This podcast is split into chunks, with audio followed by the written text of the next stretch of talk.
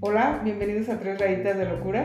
Un espacio para conectar y desconectar Así de- Yo soy Lucy Terán. Y yo soy Ana Cervantes. Comenzamos. Hola, ¿cómo están? Espero que se encuentren muy bien.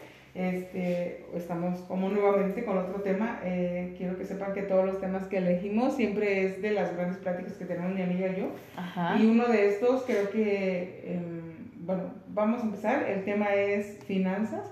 Y creo que podemos abarcar finanzas en, en muchos ámbitos. Hay muchas cosas, no nada más económicas. Ajá, y eh, yo creo que surgió a raíz de nosotros hacer nuestra famosa lista de negociables y no negociables. Yo me Ujú. acuerdo que de ahí empezamos a avanzarlo eh, y vimos la importancia de, de- de saber, primero creo que personal. Yo, Ajá. por ejemplo, quiero decirles que admiro mucho esa parte de, de, Ana, que es como, ¿por qué te dije Ana? Siempre te digo Anita. No de sé, Anita pues sonó muy golpeado. güey. de decirme, no, pues es que todo lo que, no sé, mis ingresos están divididos. Ujú. Y a lo mejor a mí me cuesta un poco más de trabajo, claramente soy un poco más mm, desordenada en esa parte, pero dentro de mi desorden siempre sé dónde queda mi dinero. Exacto, no es de como que lo despilfarras así No, o sea, siempre, o sea, no. y, y creo que tiene que ver mucho, creo que se lo achacamos a que somos ansiosas y que nuestra personalidad es estar pensando, híjoles, ¿y qué tal que me pasa esto? ¿Y ¿Y qué qué tal? voy a hacer? Ajá, por ejemplo, eh, hace tiempo platicaba con mi hermana y me decía, ¿por qué ahorras? Le digo, porque qué tal que le pasa algo malo a mis papás, o sea, yo, y, y- o a mí, que de Ujú. pronto es, te tenemos que hacer una cirugía, aunque yo tenga una asistencia social, es como estar pensando en esa parte. Que si te pasa algo. Ajá, y, y nosotros ambas nos trasladamos, entonces es como el vehículo con el que nos trasladamos tiene que estar bien y por ejemplo en mi caso que el año pasado pasó de que te dije, oye, es que necesita cambio de llantas y yo tengo que tener esa solvencia para no decir, para comprarlas. Ajá, y no endeudarme y creo que de ahí siempre ha venido esa parte de la importancia que nosotros le damos. Yo me considero una persona que tal vez tengo desorden en mis finanzas, pero te lo he dicho muchas veces, no me gusta deber porque me genera ansiedad. Ah, sí. Y viene desde ahí de, de yo decir, ok, gano dos pesos, eh, punto cinco va para acá, punto cinco va para acá, y tengo que ahorrar un punto cinco. Entonces, de esa parte, otro punto que hemos visto y que ha sido muy sonado en nosotros y que nos reímos y que a veces nos damos cuenta que nos conecta esa parte de decir, cuando estás con alguien, por ejemplo, las finanzas en pareja, Ajá. también son mucho de hablar. Yo Sí, decía claro. que tengo una, una de mis amigas, de mis mejores amigas, Carla, me acuerdo que decía, quien diga que no debes de hablar con, con tu novio o tu pareja de finanzas, finanzas. desde el noviazgo, está mal. Exacto. O sea, ella lo aprendió. Y tiene mucho que ver, güey, porque en realidad, o sea, ha pasado, o sea, que si en realidad, o sea, no sé, yo, persona ansiosa que tiene como cierta finanza pues ya reducida, cosas así, trato de que, no todo es perfección, pero al final de cuentas trato de tener como esa solvencia y que no me vea como tan ahorcada. Ajá. El hecho de, por ejemplo, de salir con una persona que está hasta así cuello, ahorcadísima, como- cosas así, yo no tolero, porque en O realidad... con las tarjetas de crédito. Exacto, entonces como que en realidad como yo no toleraría eso, porque en realidad yo soy una persona que tal vez no tengo el mil ahorro, pero trato de como que ir organizándome poco a poco para no tener esas deudas, porque tampoco me gusta tenerlas.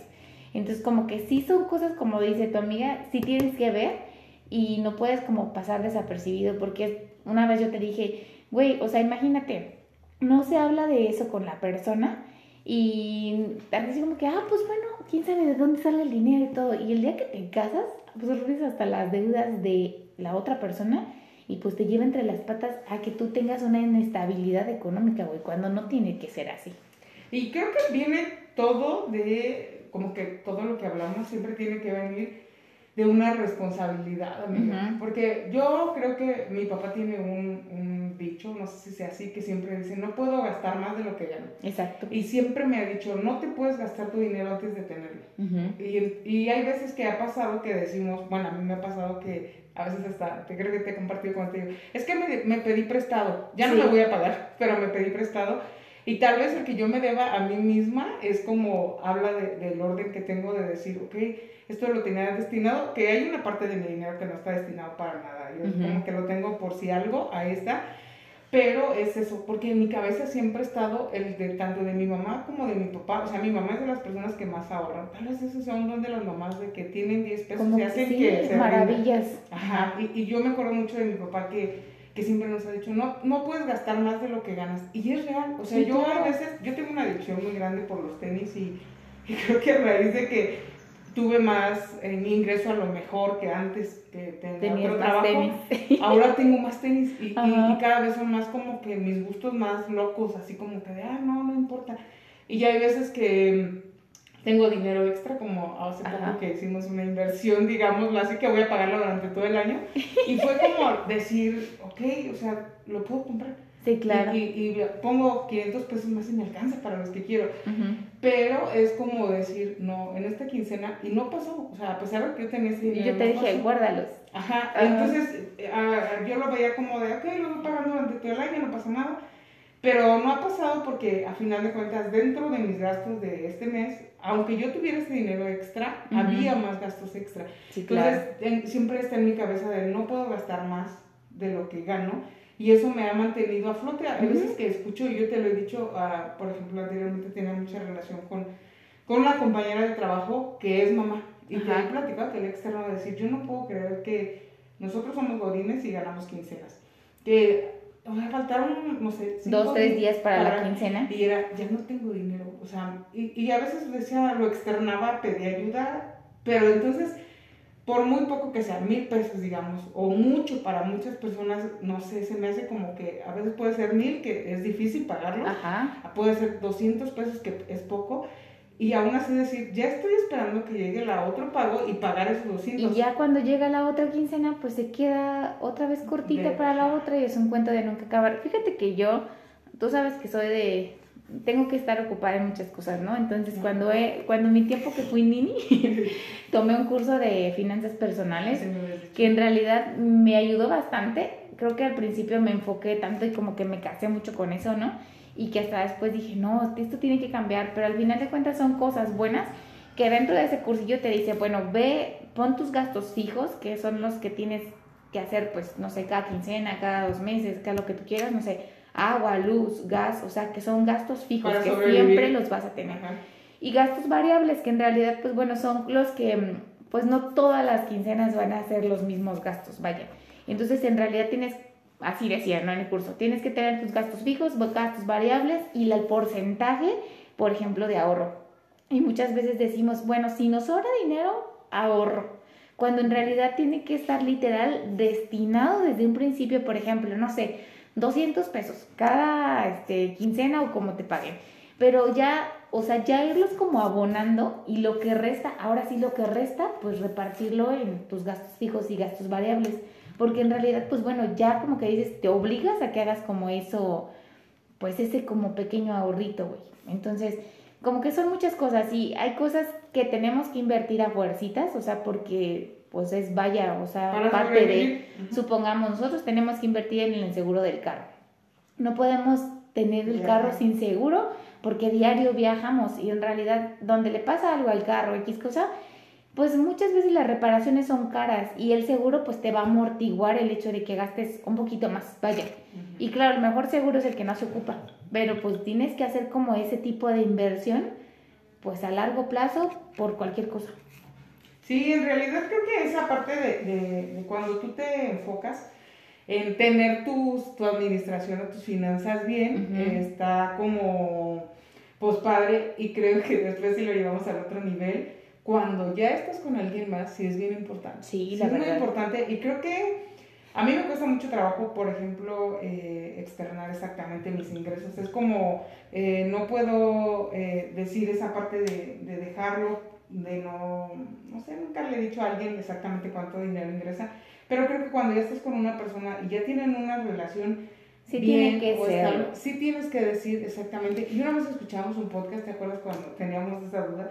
que te dije, oye, es que tiene que ser proporcional de acuerdo al porcentaje que ganas. Ajá, que ganas. Entonces quiere decir que del 100% que se utiliza en la relación, ya sea salidas, ya sea, aunque no vivas juntos, desde que tienes salidas, creo que estamos en otra, en otra era. Ajá, donde ya las mujeres tienen, o sea, invitamos, a mí sí me gusta invitar, o, o, yo sí me gusta ir por el 50-50.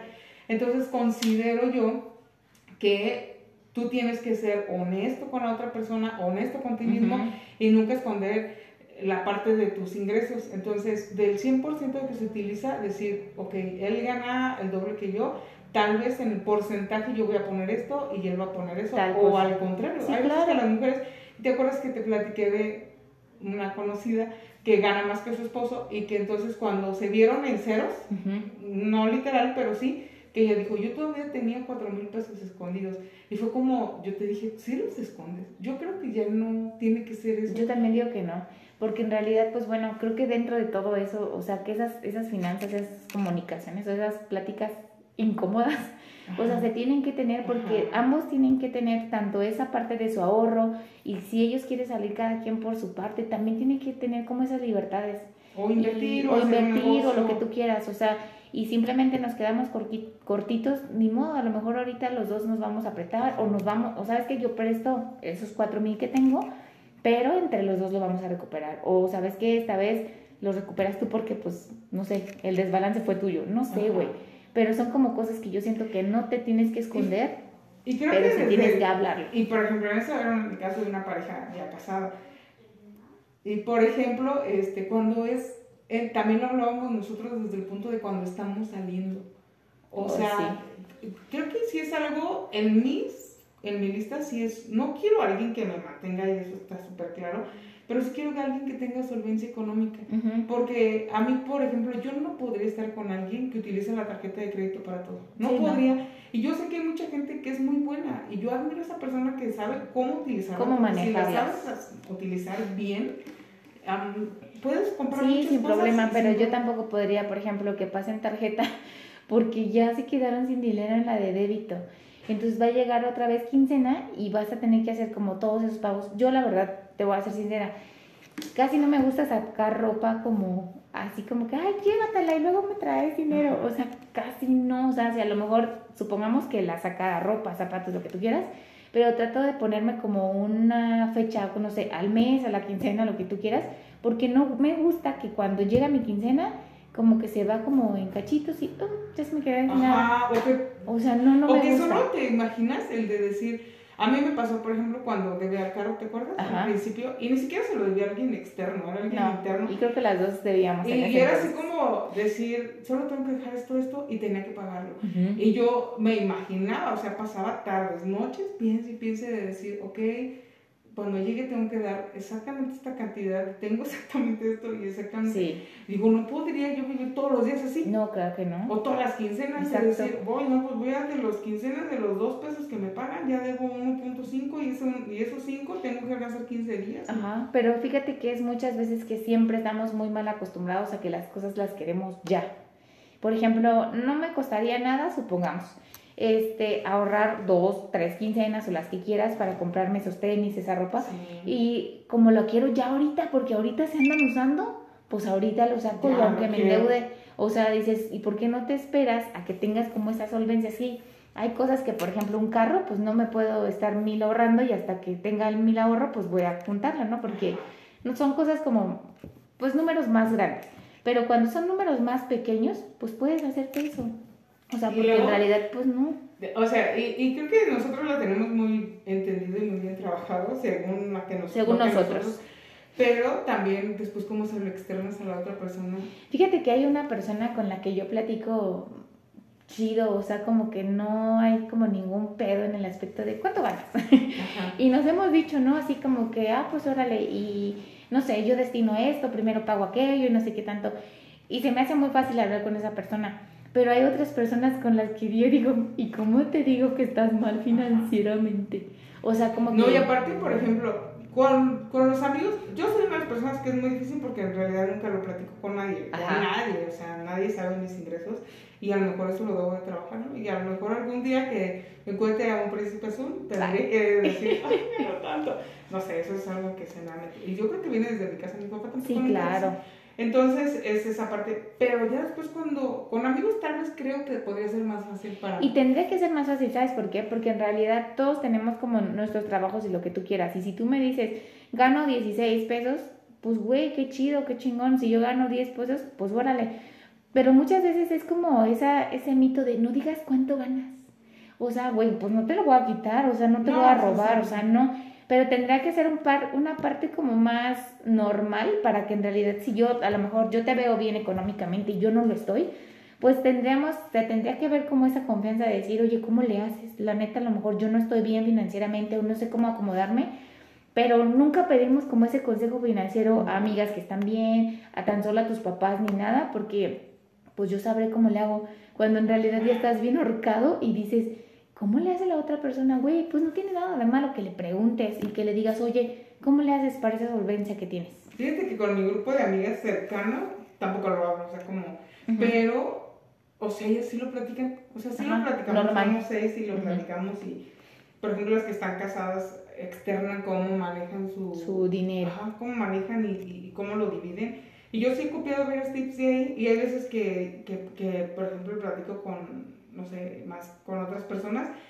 pero cuando estás con una pareja, creo que sí es un tema bien fundamental. Y tiene que serlo. Y creo que desde antes de, de, que te cases, güey. O sea, desde antes tienes que. Y tan solo el hecho de que a veces, no sé, evitan, no sé, cuando hay salidas, o sea, la verdad, pues no tiene nada de malo que la mujer invite una vez, o que cooperemos, o lo que tú quieras. Yo en lo personal no lo veo.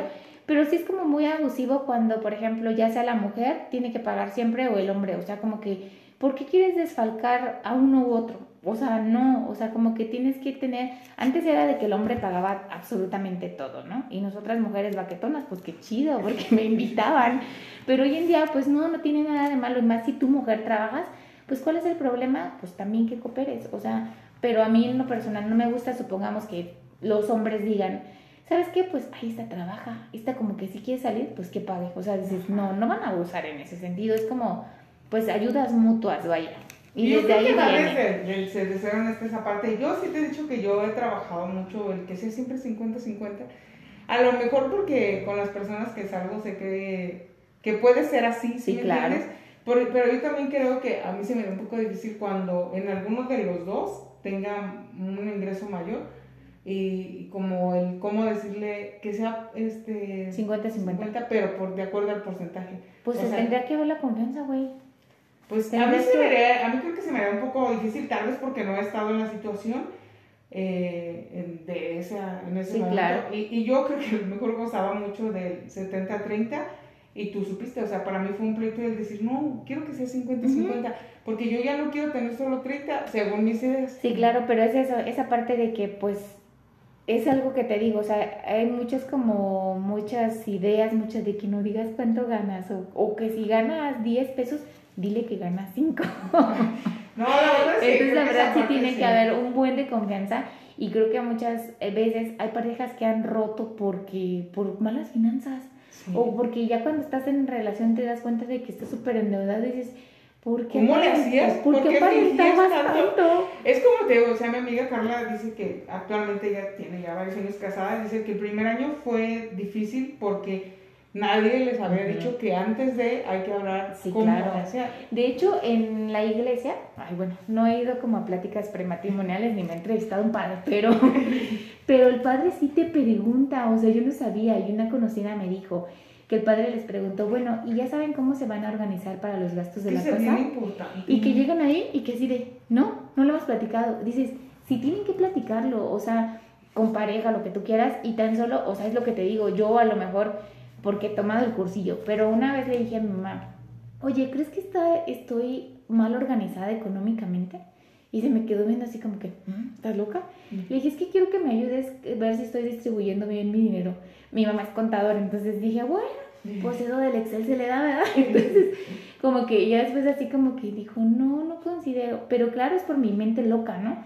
Pero hay muchas personas que ni se preocupan por las finanzas y a ver qué va pasando. Te digo que yo, por ejemplo, conocí a esa compañera de trabajo que yo decía, no manches, y yo que, que no tengo un hijo, o no tengo algo así como de decir, tengo que hacer esto así, yo tengo como organizada las partes de esto y, por ejemplo también creo que me ayuda mucho la parte en, en, mí, o sea, de la personalidad, me ayuda mucho en mí el de que soy como que muy controladora, entonces todos mis ingresos tienen para que, me escuche también. Ajá, soy muy organizada, entonces todos mis ingresos y aparte de eso, cuando tengo una meta, la fijo y trabajo sobre esa. Yo sé que las cosas pueden cambiar y que yo no tengo el control de, de todo, Y, y, es como, ok, voy a enfocar mi atención en eso y trato de ir trabajando sobre eso y decir, lo tengo que trabajar para que se logre, si se da bien, si no, no. Si no, no. Actualmente ya lo veo así.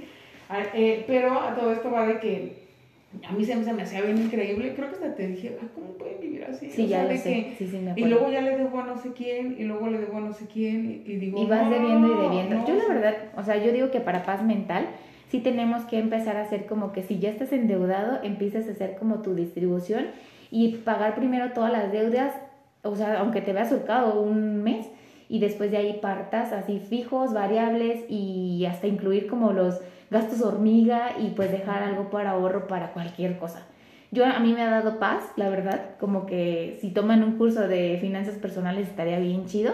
A mí me ha dado paz como que no estar tan ahorcada y pues bueno, es como las sugerencias y si en realidad pues tienen una pareja pues se hablen chido con ellos. Yo creo que desde ahí parte todo el de que tú debes de estar bien financieramente y estar bien con la otra persona Exacto. y platicarlo. Creo que ese es, eso- esta es otra de las pláticas incómodas que debemos de tener. Pláticas rasposas dirían por allá. Muy bien. Entonces pues bueno, creo que una de las cosas es eso, tenemos que tener paz mental para, para estar bien económicamente. Bueno, entonces sería todo. No se olviden de seguirnos en nuestras redes sociales. Acuérdense que el episodio lo subimos cada dos semanas, los miércoles. Esta vez va a ser el jueves, por excepción mía. Pero bueno, aquí está de todos modos, nos vemos la próxima. Bye.